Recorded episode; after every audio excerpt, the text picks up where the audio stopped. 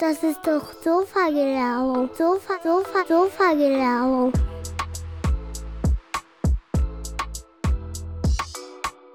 Hey, herzlich willkommen zur zwölften Folge. Sag mal, hättest du mal Lust auf ein richtiges Abenteuer? Ich meine, so ein Abenteuer, von dem du wirklich dein Leben lang erzählen würdest. Mein heutiger Gast Wilfried Ger hat die vielleicht verrückteste Rallye der Welt erfunden. Und du könntest ganz einfach mitmachen.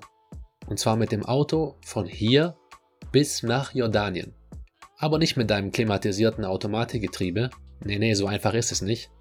Dein Auto muss mindestens 20 Jahre alt sein oder darf maximal 1000 Euro wert sein. Außerdem darfst du keine Autobahn benutzen, nur Landstraßen. Übernachtung natürlich bloß in deinem Auto, im Zelt oder in einem Hotel für maximal 10 Euro die Nacht. Na, ist das was? Du willst noch mehr wissen? Und vielleicht auch, warum einer ausgerechnet dadurch im Gefängnis landete? Dann bleib jetzt dran. Viel Spaß beim Hören. Sofa, Sofa, Sofa-Gelaber. Hi Wilfried, grüß dich. Hallo, grüß dich, Sofian. Ähm, ich, hab, äh, ich, muss, ich muss direkt schmunzeln zum Beginn. Äh, das werde ich jetzt gleich mal loswerden, Wilfried. Äh, ich schon fast frech, was du gerade losgelassen hast, aber du, du hast es nicht absichtlich gemacht. Und zwar habe auf dich gewartet. Und was hast du gerade zu mir gesagt, wo du gerade noch warst? ich war gerade ich grad wirklich im, im Pool, während es für euch scheiß Wetter ist, ist es hier in der Türkei, wo ich gerade lebe, äh, sehr, sehr warm, Sonne und äh, kann ruhig ein bisschen neidisch sein, ist hier klasse. ja, das, das bin ich auch, da bin ich sofort gewesen. Ich dachte mir, den Spruch hebe ich mir jetzt auf äh, für die Aufnahme direkt. Ähm, ja, du hast gerade schon angedeutet, du, du bist in der Türkei. Vielleicht können wir noch das ganz kurz zurückstellen. Vielleicht können wir kurz da anfangen, wo du eigentlich herkommst, Wilfried. Willst du kurz ein ja. paar Worte zu dir sagen, ähm, wo, wo, du, wo du aufgewachsen bist und wo du herkommst ursprünglich? Ja, also ursprünglich komme ich aus Degerschlacht. Degerschlacht ist ein Vorort von Reutlingen. Und dort habe ich meine Jugend, meine Kindheit und die ersten Jahre meines Erwachsenenlebens verbracht. Ich bin eigentlich ein richtiger Degerschlachter mhm. äh, und habe das sehr, sehr geliebt. Mhm. Und äh, habe mich dann aber, als ich so im Mittel ja, Mittellebens war so, so kurz nach 40, da gab es einige Veränderungen im Leben mhm. und da bin ich dann ins Allgäu gezogen, habe dort sehr, sehr, ja, etwa zehn Jahre gelebt und äh, dann ist meine Frau gestorben, ich habe es dort nicht mehr ausgehalten und dann habe ich gesagt, jetzt gehe ich weiter weg und so bin ich in die Türkei gekommen. Ah, okay. Das war der Weg bis, bis in die Türkei in, in, in Kurzform. Wo, wo in der Türkei wohnst du da jetzt? Das ist in Dalian. Das ist ja, einer der schönsten Orte der Türkei. Mhm. Äh, ist äh, so ganz grob in der Nähe von Marmaris, zwischen Marmaris und Antalya. Oh ja. Ein schöner Ort, wo es keine äh, Hochhäuser gibt, keine All-Inclusive-Hotel. Also richtig noch urig, schön und tolle Leute hier. Boah, das klingt gut, ey.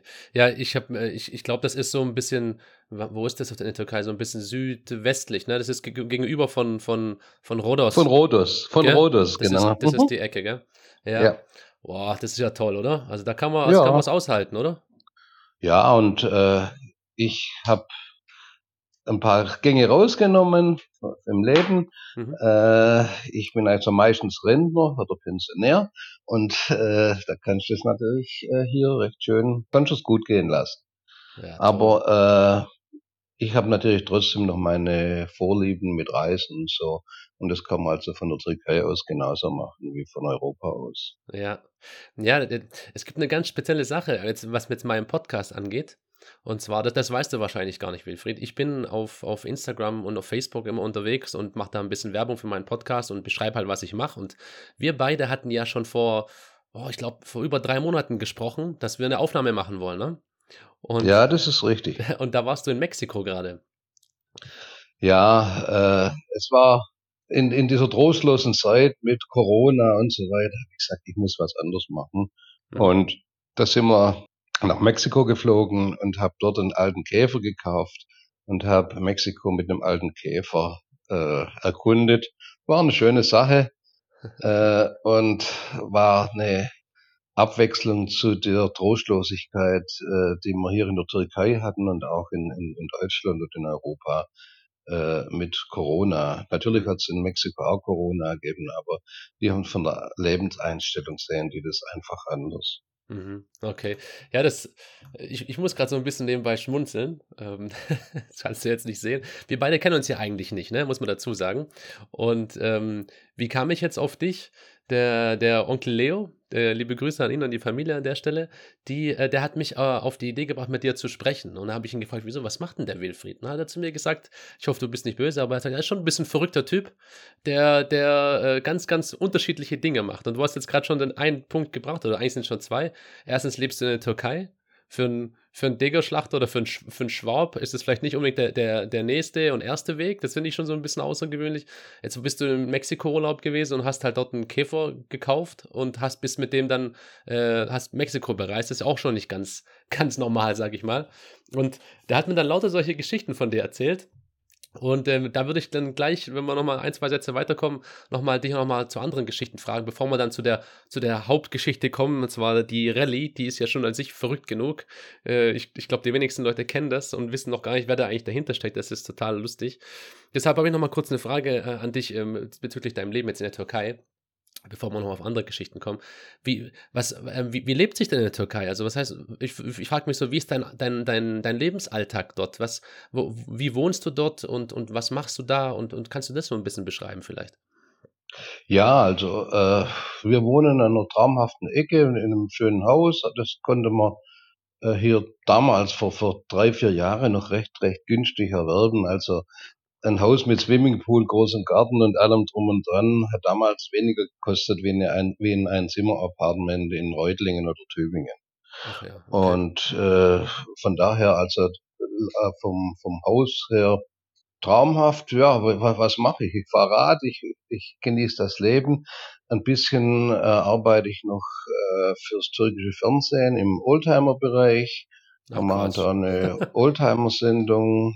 Äh, Echt jetzt? und äh, das funktioniert recht, recht gut hier äh, in der Türkei. Da, da kommt gerade diese Oldtimer-Szene auf. Also ich habe auch ein türkisches Auto, ein ein 40 Jahre alter Anadol. Am Anfang war das nur eine alte Kiste und jetzt so in den letzten zwei Jahren merke ich, dass die Türken auch so ein bisschen einen Spleen haben für oder kriegen für, für Oldtimer, für alte Autos. Mhm. Und das macht hier Spaß. Ist ein ganz anderes Klientel als in, in Deutschland äh, oder in Europa. Aber ist schön zu sehen, wie sich da so eine, eine Entwicklung wieder kommt, wie, wie, wie die da kommt und äh, wie die Leute auch hier Spaß am, am alten Fahrzeugen und so haben.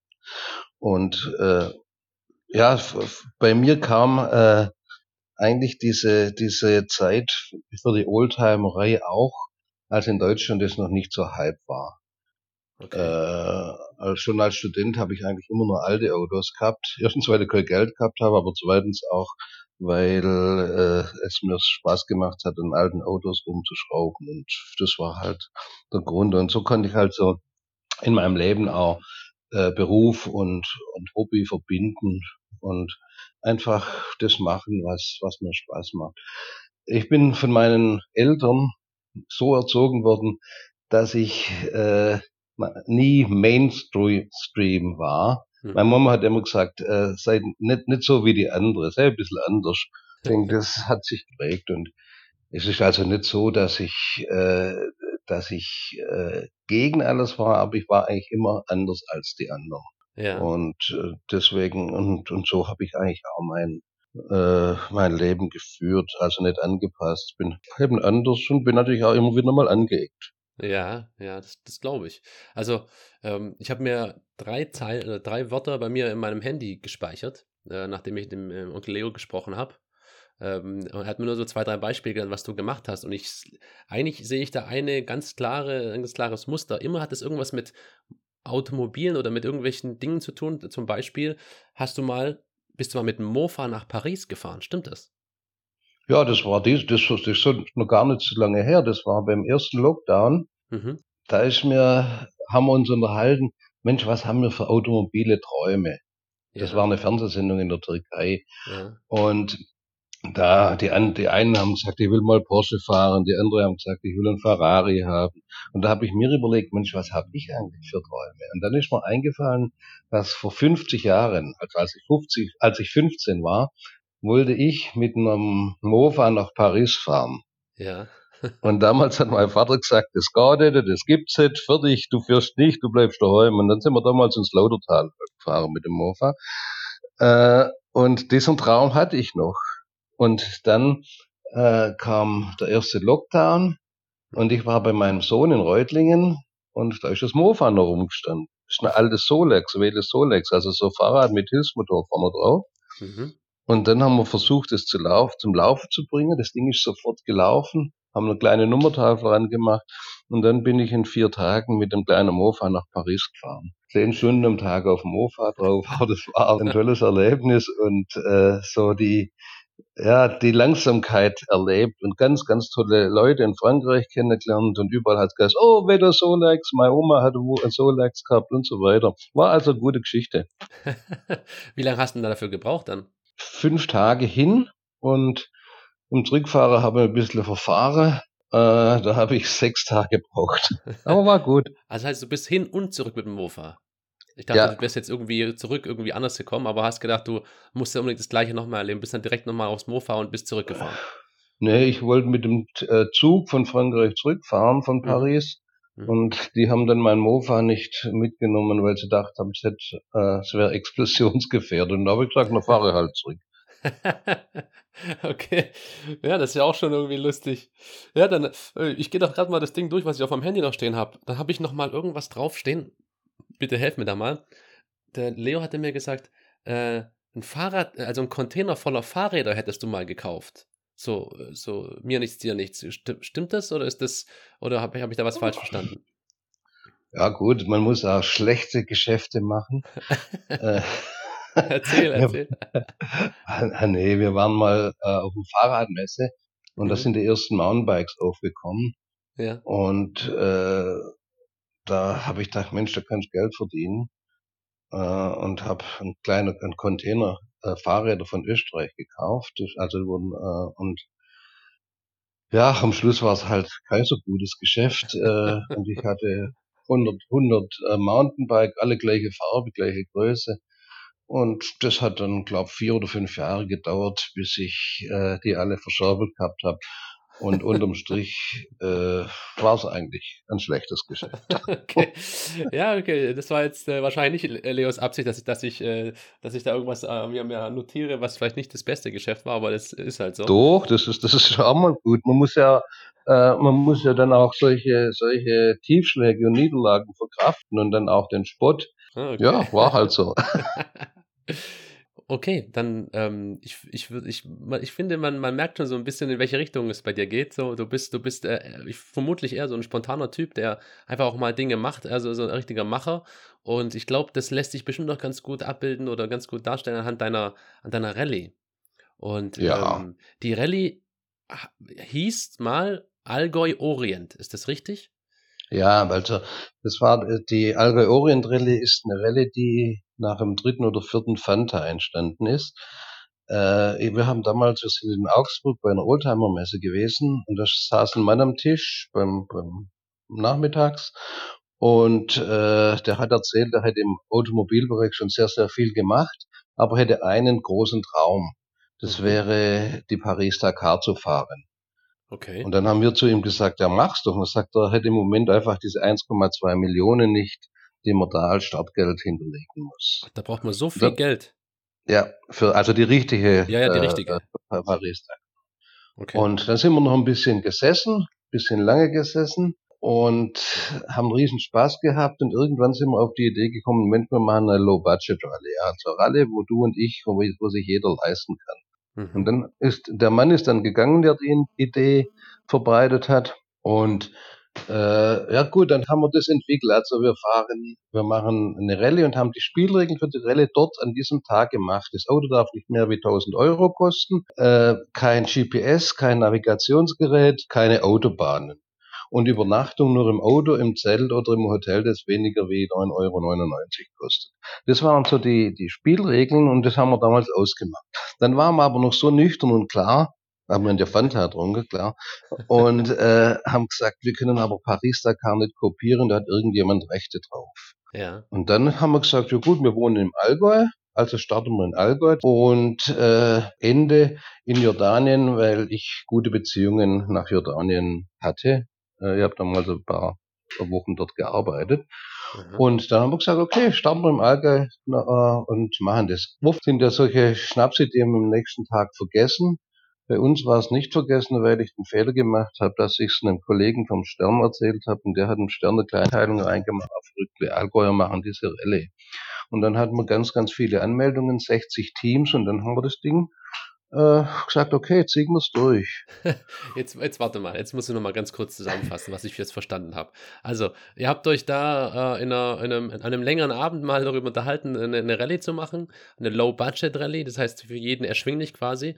Und was kam Mhm. dabei raus? Ihr habt euch dann entschieden, dass ihr quasi vom Allgäu losfahrt bis nach Jordanien, quasi Ja, im also- Nahosten, ja? Mhm. Und- Nee, Mittelosten. Ja, okay, ja, wie, wie, wie auch immer, also äh, ähm, ähm, arabisches Land, sage ich mal, nach Amman. Ja, Und ähm, habe dann gesagt, aber die Regeln sind, das Auto darf nicht teurer sein als 1000 Euro, also muss, Ja. muss glaube ich, ein Oldtimer sein, ne? Oldtimer sind ja zu viel wert. Also wirklich alte Kiste, so alte, alte Golf, alte Opel und so weiter. Mhm. Also über 20 Jahre alte, alte Kisten. Ähm, da habt ihr gesagt, übernachten nur im, im Auto oder im Zelt oder irgendwo, wo es halt maximal 10 Euro kostet. Ja, Und äh, man darf nur Karten verwenden, quasi zur Orientierung, keinen GPS-Navis oder ja, irgendwie sowas. ja. Damals war das noch möglich, heute kann man das mehr richtig kontrollieren. Heute müssen die Leute eine Ehrenerklärung abgeben. Ja. Und äh, man darf keine Autobahn fahren. Also das heißt, man ist nur über Landstraßen gefahren quasi. Ja, und so sind die Regeln noch heute. So sind die Regeln heute. Ja, und das Ding ist, ist dann so eingeschlagen, äh, wir hatten dann, wir haben begrenzt auf, äh, auf äh, 600 Teilnehmer. Mhm. Bei der größten Rallye waren wir 700 Teilnehmer. Und äh, ja, das Ding hat funktioniert und du hast dann, wenn du so eine Veranstaltung machst, hast du dann diese Schickimicki-Leute und diese, die, vorher mit denen eigentlich du nicht zusammen sein willst unbedingt, äh, die hast du da nicht dabei. Wir haben da also bei der Rallye immer ganz, ganz tolle, positiv verrückte Leute, die da mitfahren und das ist gut. Und wir hatten immer Glück. Wir hatten nie schlimme Unfälle, also klar Blechschäden und so schon, aber keine schlimme Unfälle und äh, ja, irgendwann ist das Ding dann von der normale Spinnerrallye äh, auch in eine karitative Zweck gelaufen. Wir haben also mit den Rallye machen wir dann immer so ein paar karitative Dinge. Und äh, ja, der Sinn ist eben Spaß und Völkerverständigung. Und ich denke, mit dieser Rallye bewegen wir mehr als mancher Außenpolitiker und mancher Entwicklungshilfepolitiker. Äh, wir denken, wir können da also ein bisschen zur Völkerverständigung beitragen. Äh, Gab es dann da auch irgendwie einen Preis, den man gewinnen konnte? Ja, äh, also die Preise beim Autosport sind ja immer relativ hoch. Mhm. Äh, wir haben, das war dem Fanta zu verdanken, dass wir noch was getrunken haben. Wir haben gesagt, nee, erster Preis ist Kamel, weil wir enden ja im, in, im, im Orient. Echt jetzt? Und es ist tatsächlich so, der erste, der Sieger gewinnt ein lebendiges Kamel. Äh, ein paar haben schon versucht, es nach Deutschland zu bringen, aber Kamel passt nicht nach Deutschland und da gibt es zu viele tierschutzrechtliche äh, Gründe. ja. Und äh, die Rallye-Sieger in den letzten 15 Jahren Mhm. haben das Kamel immer einem Beduinen geschenkt, von jungen Mann, jungen Kind. Und das ist für den dann so viel wie Berufsausbildung. Also äh, der kann dann mit dem Kamel, ist das ein schöner Berufsstart und ein Lebensstart. Und Echt cool. Ja, Echt lustig, schöne muss ich auch Sache. sagen. Gut, dass ihr Mhm. dann die Fanta getrunken habt, die eine Fanta mehr, weil äh, Ja, die, die Idee ist einfach auch cool. Also allein schon bildlich kannst du ein Kamel gewinnen. So. Aber lustig natürlich auch, dass Leute versucht haben, das Kamel auch mit nach Deutschland zu nehmen. So. Also, ja, Deutsch und Schweizer Team. Wir hatten auch das Geld. Äh, ein Team, das äh, hatte äh, sogar von der Gemeinde die Unterstützung. Also die hätten das dann wirklich äh, die Stadt dort als ja, als äh, Schau gemacht, aber das geht nicht. Also man, man könnte das Kamel zwar nach Deutschland fliegen, aber dann kommt Quar- Quarantäne und also das wäre eine wäre Tierquälerei gewesen und äh, und das, ich denke, das Kamel passt in Jordanien bei zum Beduinen besser wie wie irgendwo nach nach Reutlingen oder Tübingen in einen Stall. Ja, klar, aber aber aber cool. Also, finde ich finde ich echt super. Aber kannst du kannst du mir oder von den Hörern auch mal irgendwie so 'n Gefallen tun und und mal mal kurz aufzeigen, wie weit die Strecke eigentlich ist? Also, das heißt, durch welche Länder fährt man denn da? Ich ich weiß, dass ihr die dass ihr die Strecke auch mal verändert hattet zwischenzeitlich aus auch auf politischen Gründen, ne? Ähm, Ja gut, also das ist eigentlich ganz einfach. Äh, so von Deutschland aus ein bisschen nach Österreich rein, durch den ganzen Balkan, ja, also Ex-Jugoslawien, die ganzen äh, Länder durch, äh, dann ein Stückchen nach Griechenland, äh, dann von Griechenland ins Türkei, in, Ist in Istanbul. Äh, da ist dann immer der erste große Fahrerlager. mhm, Äh, das ist dann am Platz vor der Blauen Moschee. Also wir haben da die Unterstützung in der Türkei. Wir dürfen auf dem ja, heiligsten Platz der Türkei Fahrerlager machen, direkt vor der Blauen Moschee. Cool. Und äh, von dort aus geht's dann äh, in Tagesetappen immer so äh, zwischen 300 und 400 Kilometer Richtung Orient, also rein in, nach Asien zuerst, äh, Asien, asiatischen Teil der Türkei und dann verschiedene Wege in der Türkei. Das ändert sich jedes Jahr. Und Mhm. in den ersten Jahren sind wir dann nach Syrien gefahren und äh, dann äh, von Syrien aus nach Jordanien. Und in, Jordanien gibt's dann immer eine Wüsten-Sonderprüfung. Äh, das ist dann wirklich heiße Geschichte mit den alten Autos durch die Wüste fahren. Wieso, was Also heißt richtig Sonderprüfung? schönes. Was heißt Sonderprüfung? Hat das die, die, die Leute, wir schicken die Leute wirklich in die Wüste, äh, nur Pisten, äh, Strecken äh, und dann müssen die verschiedene Aufgaben erledigen.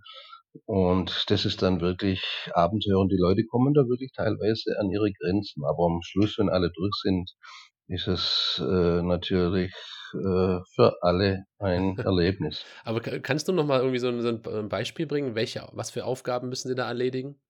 Die Leute, äh, die müssen zum Beispiel ein Musikinstrument mitnehmen. Wir sagen den Leuten zum Start, bringt ein Musikinstrument mit, dann bringen die mit. Der eine bringt eine Trompete, der andere eine Geige. Äh, und am Start vertauschen wir denen die Instrumente. Ja.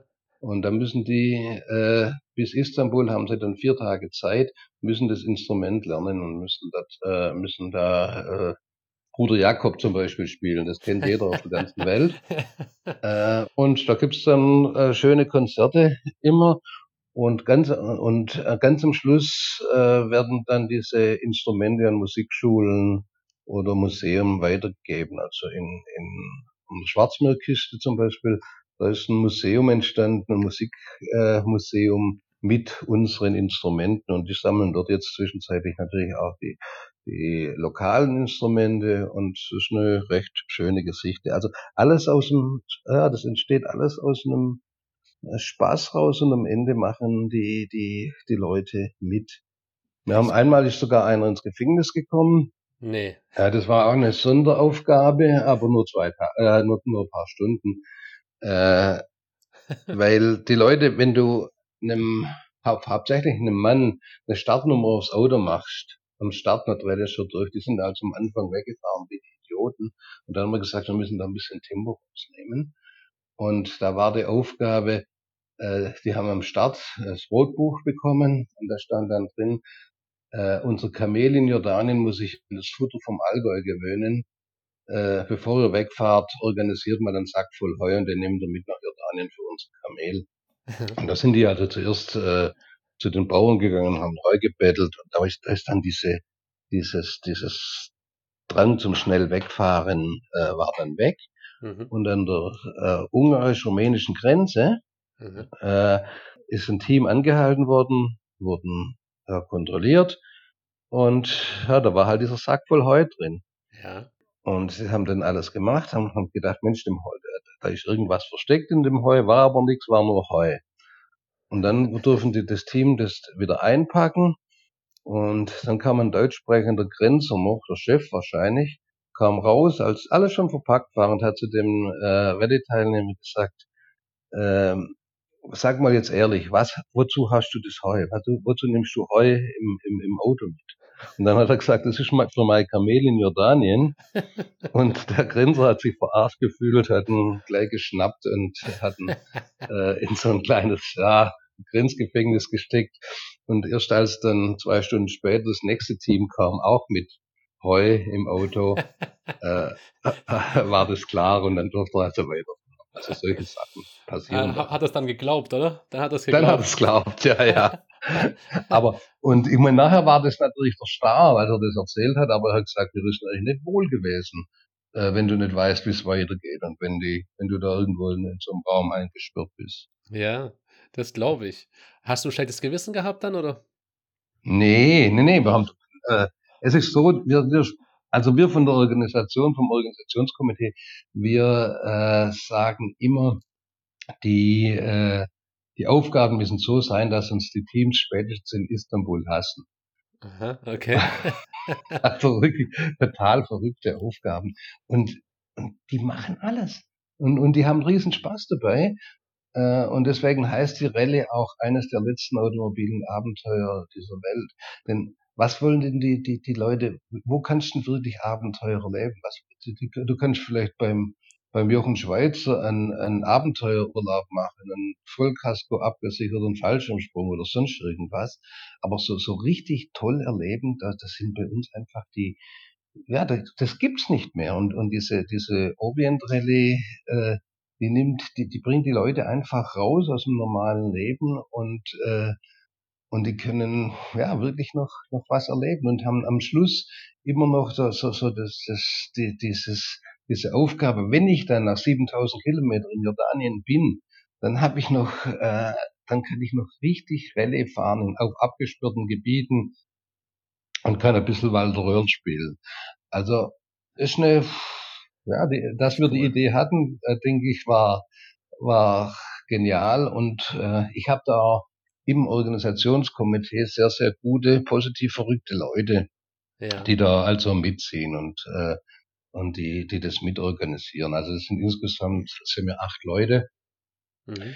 und äh, wir organisieren das und da läuft natürlich auch nicht alles. Äh, das läuft alles irgendwo, ja, also nicht voll professionell ab, aber gut. Ja, ja, okay, aber cool.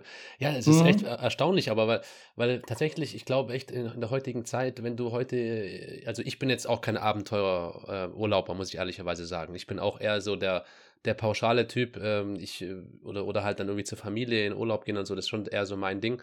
Ich war jetzt nie jemand, der sich jetzt einen Rucksack geschnappt hat und dann irgendwie um die Welt gereist ist. Aber viele andere Leute machen das ja und vor allem die jungen Leute. Wenn du heute mal mit jemandem sprichst, der Anfang 20 ist, der hat schon 50 Länder bereist, weil er halt nach, dem, nach der Schule, nach dem Abi oder, oder was weiß ich, nach dem Zivildienst oder sonst wann, der, der schnappt sich dann halt was und, und äh, einen Rucksack oder irgendwie einen Koffer und, und äh, die, die jungen Leute haben ja schon sehr viel haben wir einfach die Möglichkeit, weil einfach schon so viel touristisch ausgebaut ist, dass sie wirklich überall auf der Welt eigentlich mal äh, Dinge anschauen können und verreisen können. Da, da haben junge Leute mit 20 doppelt so viel gesehen als ich, jetzt mit, mit Mitte 30. Und ich mhm. finde es wirklich auch äh, tatsächlich ein bisschen schwierig, wenn ich mir überlegen würde, ich möchte gerne mal irgendwas Eigenes machen. Da wäre ich echt mhm. nicht so arg kreativ. Und deshalb glaube ich, dass es gerade für Leute wie mich, die jetzt äh, die Bock hätten, mal irgendwas zu machen, aber jetzt vielleicht nicht so die, die, die Besten sind im Organisieren, die können sich halt bei euch anschließen und können dann halt, können dann einfach mal was erleben, was sie wahrscheinlich auch so schnell nicht vergessen werden.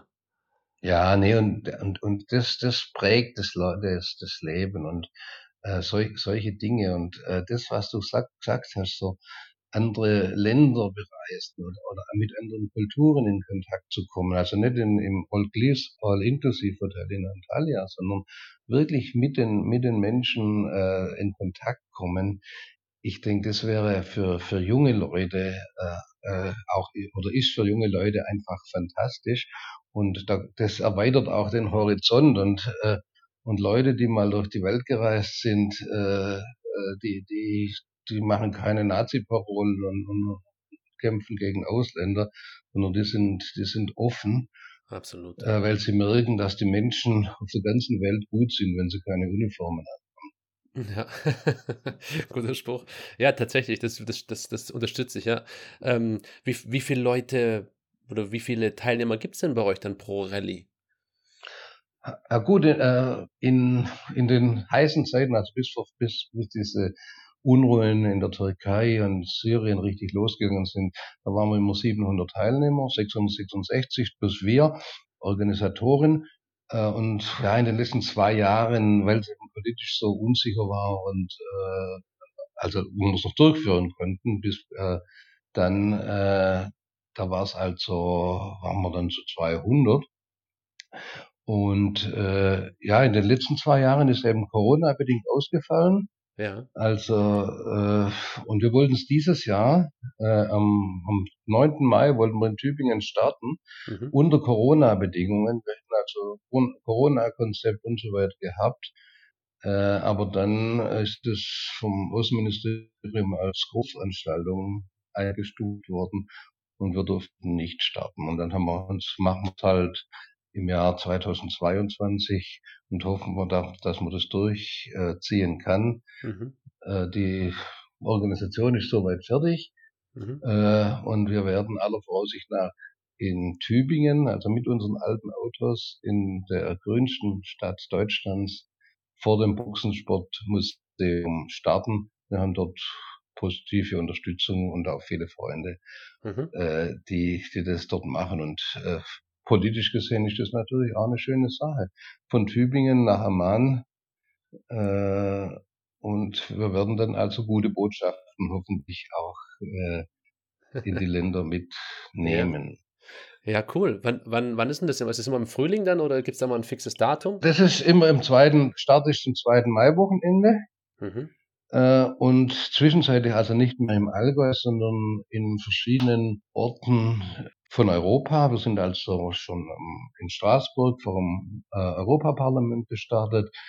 Ja, in, in, in, in Heilbronn bei der Bundesgartenschau gestartet. Also wir suchen da schöne Orte aus und gute Partner, Ja. die, man sagt ja, man soll den Namen einer positiv laufenden Veranstaltung oder auch einer Firma nicht unbedingt ändern. Wir haben diesen Namen geändert von Allgäu Orient Rally in Europa Orient Rally, eigentlich wegen dem Sponsor. Mhm. Da haben wir einen Fehler gemacht. Wir hatten immer BMW als Sponsor Mhm. und dann kam, kamen zwei ja, Jungmanager von Mercedes und haben gesagt, hey, du bist ein Württemberger, komm, wir müssen, wir würden gern bei euch einsteigen als Mercedes. Und dann haben wir uns für Mercedes als Sponsor entschieden oder als Partner. Ja. Und das ist ein Jahr gut gegangen. Äh, Und, und dann haben die, die Mercedes-Leute gesagt, ah, Allgäu Orient Rallye ist vom Namen her, das Allgäu kennt hinter Salzburg niemand mehr. Ja. Äh, wir müssten uns da was einfallen lassen. Und dann haben wir gesagt, okay, das haben eh gute Kontakte mit dem Europarat, machen wir Europa Orient Rallye, dann haben wir den Namen geändert gehabt. Dann gab es bei Mercedes einen personellen Wechsel, diese Jungmanager waren weg, da kamen neue und haben gesagt, alles was mein Vorgänger gemacht hat, war scheiße. Und damit war die Partnerschaft mit Mercedes beendet, weil die plötzlich gesagt haben, die fahrt ja mit Autos, die kein E-Antrieb mehr haben und so weiter. Mhm. Und dann haben wir den Namen geändert, haben Kosten investiert äh, und der Sponsor war auch weg. Und zu BMW können wir auch nicht mehr kommen, weil die sind natürlich damals verärgert gewesen, als wir zu Mercedes gegangen sind. Aber so passieren halt Dinge. Oh Mann. Ich kann mir das gar nicht vorstellen. Ist in, in, in, sind das da große Summen, äh, die man dann da von Sponsoren einnehmen kann und dann da investieren kann in die Rallye oder, oder ist das eher überschaubar? Na gut, das, das kann man ja drüber reden, das waren Bereiche so immer um die 10.000, 15.000 Euro. Aber Mhm. für uns hat es, hat es geholfen. Für, fünf- wir wir haben für 15.000 Euro äh, haben wir eine Schule m, äh, mit Computer ausgestattet und mit Beamer und so weiter in der Türkei Mhm. äh, und haben äh, Cochlea-Implantate für taube Kinder in, in äh, Jordanien finanziert. Also das, du kannst damit wenig Geld viel machen. Ja. Äh, und das hat natürlich eine Lücke reingerissen und äh, wir können dann eben jetzt im sozialen Bereich äh, können wir nicht mehr so viel machen, wenn keine Sponsoren äh, dabei sind. Aber wenn du aus, du hast ja mit Rotenburg Verbindung, Ja. äh, wir haben da, äh, wir hatten schon zweimal ein Team mit behinderten Menschen dabei gehabt von der Lebenshilfe Rotenburg. Mhm. Äh, und äh, ich denke, äh, wir, wir öffnen da also mit dieser Rede Dinge, die Leute, äh, die hätten nie sowas erleben können. Und äh, das war, war toll. Aber das ist auch dann immer abhängig, wenn du, äh, wie wir jetzt bei der Lebenshilfe, da hatten wir einen, einen, einen fantastischen Betreuer, äh, der gesagt hat, Mensch, ich, ich mache das, ich nehme also immer einen Behinderten, einen Nichtbehinderten und wir fahren diese Rallye mit. Mhm. Und das war, war geil. Hat allen Spaß gemacht und wir haben auch schon Rollstuhlfahrer mitgenommen und so weiter. Es klappt, wenn man, wenn man nicht sagt, geht nicht, gibt's nicht, äh, dann, dann funktioniert es. Und am Ende hat es alles äh, funktioniert. Wir hatten, als sich das Team damals Lebenshilfe vorgestellt hat, bei der, bei der Teampräsentation, hat einer dann reingeworfen, na, das geht doch nicht, wir sind doch äh, Motorsport, wir können uns doch nicht mit Behinderte rumschlagen, so hat er das wirklich gesagt. Mhm. Und äh, aber das ist natürlich nicht laut, sondern leise. Und ich habe dann diese Frage laut im Plenum gestellt und habe gesagt, Leute, nehmen wir die mit oder nehmen wir sie nicht mit? Und dann haben alle, wirklich alle damals gesagt, wir nehmen die mit und das wird geil. Und das war geil. Geil, super. Aber das ist natürlich echt, also, weißt du, wir haben ja jetzt, du hast es jetzt immer so in Nebensätzen gesagt, äh, ich, das weiß ich auch zu schätzen, du tust es jetzt nicht so in den Vordergrund stellen, aber alles, was ihr da macht, ist im Endeffekt ja auch für einen guten Zweck. Erstens, der erste gute Zweck ist ja, dass die Leute einen riesen Spaß haben, dass sie, dass sie selbst was erleben, was sie sonst nicht erleben würden, ja, und ihr bildet da den Rahmen und die Organisation, das finde ich ja schon mal echt cool. Das nächste ist, ihr, ihr lasst die, die Autos ja im Normalfall dort, ähm, die werden dann dort gebraucht oder verkauft oder wie auch immer. Der, der erste Preis mit dem Kamel ist ja dasselbe, bleibt dort, wird jemandem übergeben. Äh, ihr unterstützt da soziale Projekte und sowas und auch mit dem Sponsoring wird da damit auch was Gutes getan. Natürlich braucht man auch Geld für die Organisation, das kann ich mir schon vorstellen. Das Ganze geht ja nicht umsonst. Äh, Dinge muss man manchmal einfach bezahlen, ja. Und auch für euch muss ja vielleicht mal was übrig bleiben, damit sich das Ganze irgendwie noch ein bisschen lohnt. Aber das ist ja echt schade eigentlich, wenn man dann dafür keine Sponsoren findet, weil ich sag mal ehrlich, 15.000 Euro ist für, für viele Firmen gar nichts. Also die haben da eigentlich Kassen und Budgettöpfe, äh, die sie für spezielle Dinge haben. Ich weiß das auch von, von anderen Freunden, auch so ein bisschen aus dem künstlerischen Bereich. Die, da gibt es Möglichkeiten, das anzuzapfen, aber das könnt, könnte man doch bestimmt organisieren. Ja, es, es, es gibt Möglichkeiten, aber äh, es ist wirklich so, dass äh, also es funktioniert in, in, in dem Sportsponsoring-Bereich eigentlich meist nur über persönliche Beziehungen. Mhm. Also da fährt einer mit, der, der, der ist zufällig Manager von äh, oder Chef von, von einer Firma. Also wir hatten zum Beispiel Ebersbecher, das ist eine ja, äh, Firma in, in Esslingen, die machen so, so äh, Auto-Zusatzheizungen und so Zeugs, ja, und Auspuff und so weiter. Tolle Firma. Und die hatten wir dann auch als sehr guten Sponsor. Mhm. Und dann gab es aber äh, eine Preisabsprache zwischen denen und einem Mitbewerber. Also äh, Webasto hat damals gesagt, Ebersbecher macht Preisabsprachen, hat Selbstanzeige gemacht. Und da gab es da einen großen Knallsch und, und äh, na gut, dann haben die einfach kein Geld mehr gehabt, äh, um in solche Dinge zu investieren. Hm, Aber okay. es ist, äh, also bei unserer Geschichte kommt es nicht aufs Geld an. Äh, Hauptsache, wir haben sonst äh, gute Partner. Und das ist also äh, ein Beispiel, das ich, das man vielleicht noch erzählen soll. Ja. In Jordanien gibt es ganz, ganz viele Hörgeschädigte bei den Beduinen. Okay. Und zwar, ja, soll angeblich von der Inzucht kommen. Okay. Äh, früher hat ja auch in Deutschland jeder Ort seinen Taubstummen. Äh, äh, und das kommt also meistens äh, oder kam oft von der, der erste Anzeichen von, von, von der Inzucht ist das und weil die ja dort eingekesselt sind in, äh, und, und, und nur unter sich rumheiraten, äh, dann äh, kommt es halt vor. Mhm. Und oft hilft aber da bei den Leichthörgeschädigten ein Hörgerät. Ja. Und, und bei uns in Deutschland, wenn die Oma heute ein Hörgerät bekommt, ein neues und stirbt morgen, dann wird das Hörgerät, das viel, viel Geld kostet, äh, weggeschmissen. Mhm. Wir, haben über, äh, über äh, Optiker, äh, über Hörgeräte, Akustiker, äh, haben wir Hörgeräte gesammelt, die Hochschule äh, in Aalen, Zeiss Hochschule, die haben uns geholfen, diese Hörgeräte zu reinigen und, und später auch einzubauen. Mhm. Und wir haben also äh, insgesamt schon 2000 Hörgeräte ah, ja. äh, nach Jordanien gebracht, die dann dort eingebaut wurden und äh, helfen, wirklich. Und für uns kostet es nichts. Für uns wird das Zeugs weggeschmissen mit der Post und Spedition kann es wegen Steuer nicht schicken und wir nehmen die Dinger eben mit und übergeben die dort an die Leute. Ja, super. Äh, und als wir noch Sponsoren hatten damals, äh, da hatten wir für zwei Leute sogar so Cochlearimplantate für Kinder äh, finanzieren können. Mhm. Und das ist schon verrückt, wenn du, wenn dann, ein, wenn du dann so ein kleines Kind siehst, das bis jetzt nichts gehört hat und hört plötzlich was, nur weil wir von der Rallye äh, diese 80.000 Euro für ein Hörgerät aufgebracht haben, äh, das macht einen eigentlich schon stolz und ist eine schöne Sache. Ja, super. Aber, aber wie gesagt, das ist äh, ganz ohne Geld geht's nicht. Ja. Und äh, ja. Ja, ist doch bei allem halt, so.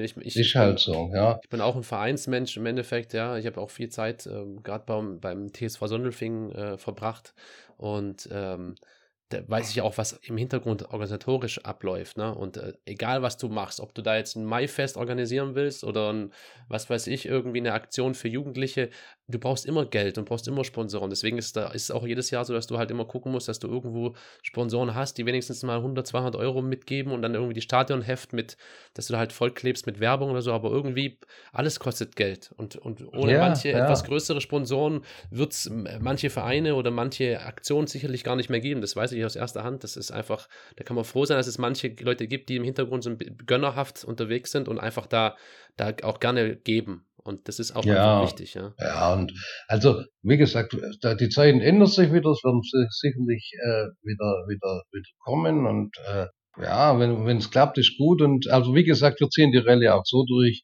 äh, und äh, werden uns auch ja, mit, durch solche Aktionen, die wir gemacht haben, haben wir also nicht nur Freunde bekommen, wir haben auch Ärger mit dem Finanzamt bekommen.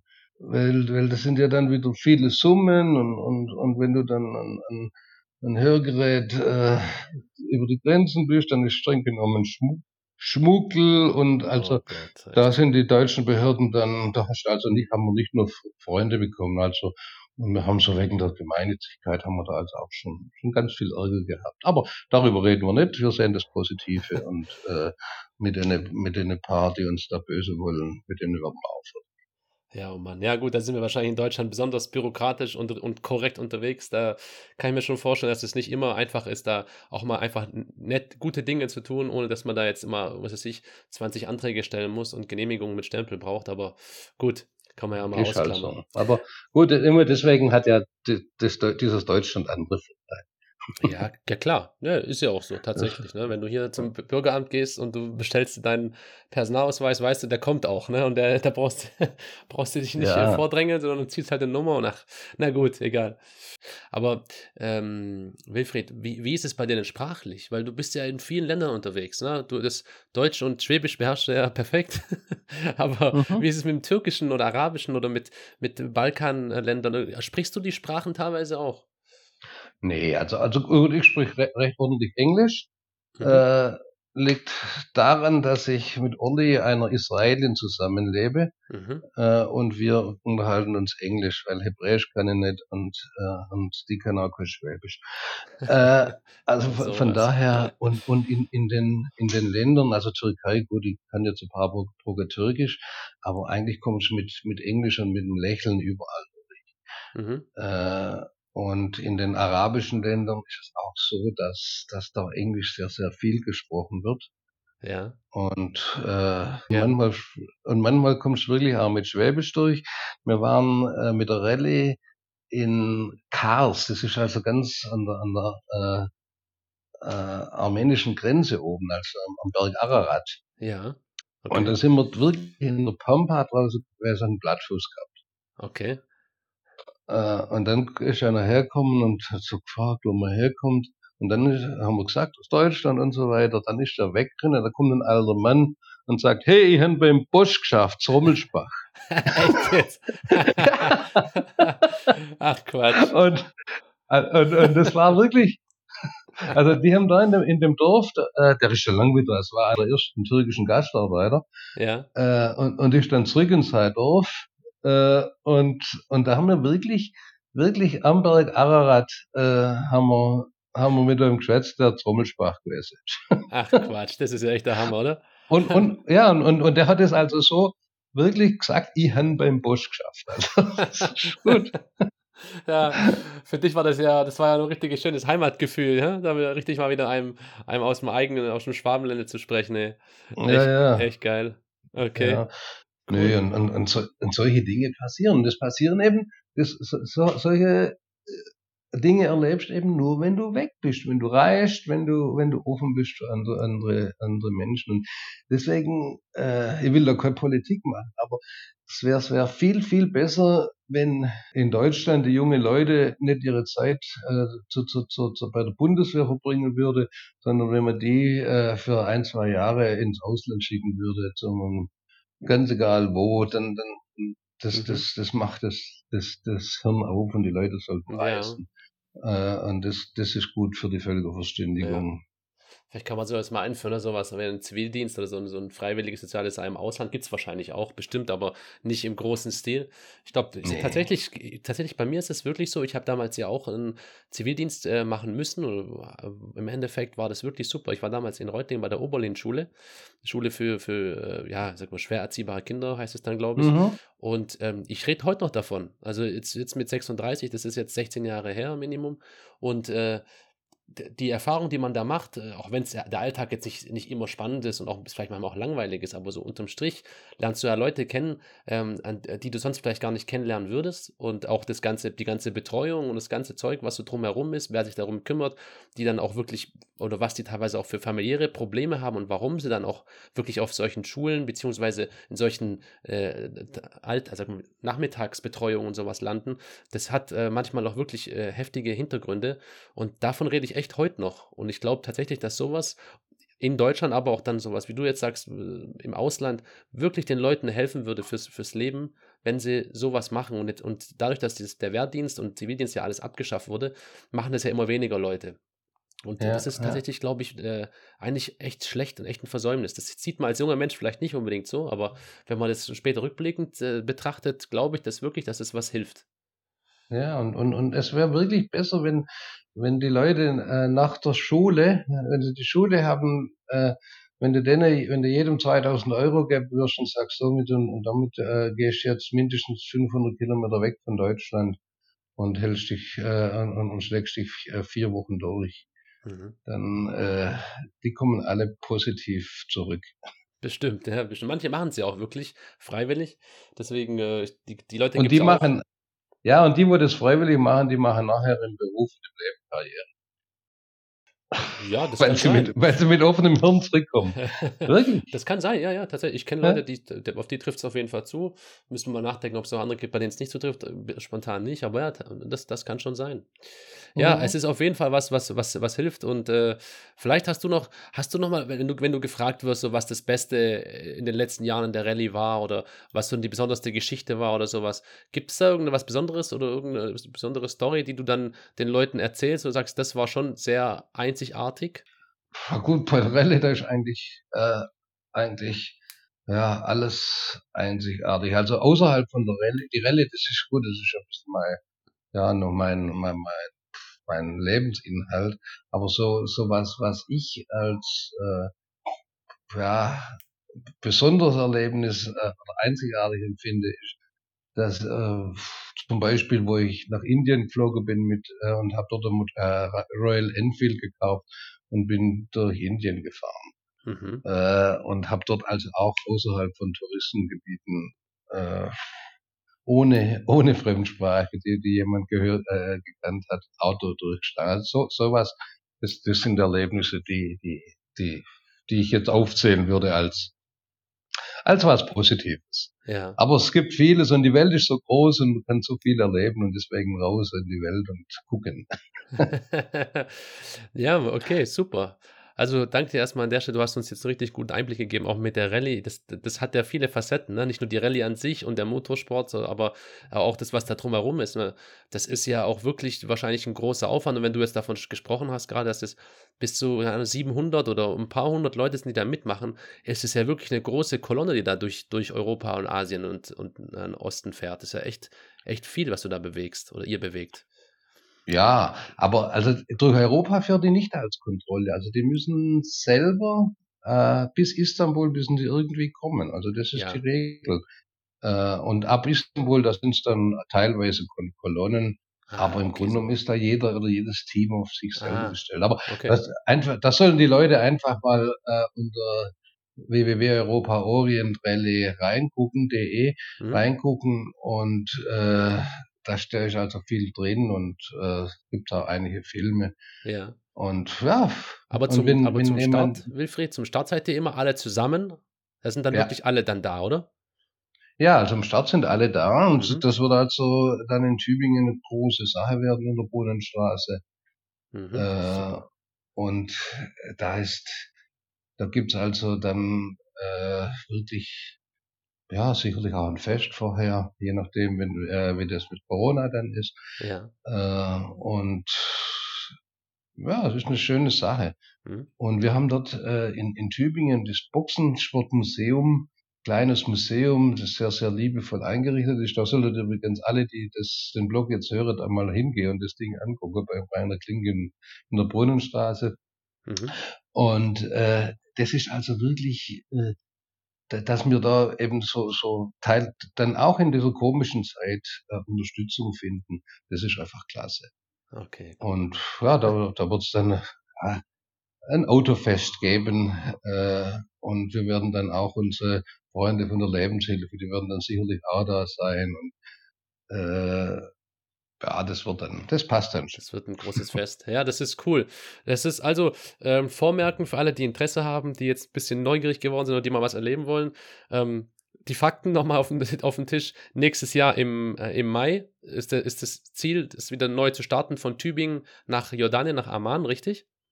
Ja, und, und zur Wüstensonderprüfung in der jordanischen Wüste, ja. Genau, dann die Wüsten-Sonderprüfung Äh, dazu. Ja, Startgeld im Gegensatz zu 1,2 Millionen äh, sind es, äh, glaube 333 Euro. 333 Euro Startgeld. Dann das Auto darf nicht mehr als äh, 1000 Euro wert sein, äh, 20 Jahre alt. Äh, Mhm. Übernachtung nur im Zelt und äh, oder im Im Auto. Auto oder im Hotel günstig. ist nicht weniger wie 9 Euro. 9,99 Euro kostet. Ja. Wie, wie lange geht denn die, äh, wie viele Tage dauert die Das sind Reise? vier Wochen. Das sind vier also Wochen. vier Wochen. Vier Wochen Urlaub oder vier Wochen das Leben wird anders. vier Wochen und das Leben wird anders. Das ist, das ist ein guter Satz. Ich glaube, so nenne ich, äh, nenne ich meinen Pod, meine Podcast-Folge. äh, ja, und an sich äh, gibt es als, gibt's als, als äh, ersten Platz gibt's zu gewinnen ein Kamel. Ja. Das, das aber im Normalfall im Land bleibt und äh, verschenkt wird, genau wie andere Dinge, wie zum Beispiel das Auto oder, oder andere Dinge. Das heißt, man fliegt dann wahrscheinlich wieder mit dem Flugzeug zurück oder wie ist dann der Plan? Ja, so ist es. Man fliegt von Jordanien dann zurück. Okay, Mhm. cool. Echt geile Geschichte, muss ich sagen. Ja, doch. Das, äh, das ist echt cool. Also, wenn du mal wieder irgendwas erlebst, Wilfried, äh, im Sinne von, äh, die, über die Rallye haben wir jetzt gesprochen, äh, wenn du mal wieder was anderes machst, wenn du mal mit dem, keine Ahnung, mit dem Fahrrad nach Australien willst oder mit dem Mofa nach Moskau oder sonst wo, gib mir gerne Bescheid. Dann, äh, dann, dann können wir das gerne auch nochmal äh, begleiten mit meinem Podcast oder dich zumindest mal danach fragen, wie es war, weil äh, ich glaube, bei dir war es nicht die letzte Geschichte mit der, mit der Rallye. da kommt bestimmt nö, noch einiges. Ganz, also, hab, bloß wenn solange die Gesundheit mitmacht, äh, mache ich das, will, ich, will ich da wirklich so Zeugs noch öfters machen. Ja, cool. Okay, Wilfried, an Mhm. der Stelle danke ich Okay. dir viel, vielmals, dass du heute dabei bist. Äh, liebe Grüße in die Türkei. Und okay, also viele Grüße nach Reutlingen und nach Sondelfingen und äh, von alle, die das hören, ja? alles klar, Wilfried. Also, vielen Dank. okay. Ciao, ciao. Okay, tschüss, ciao.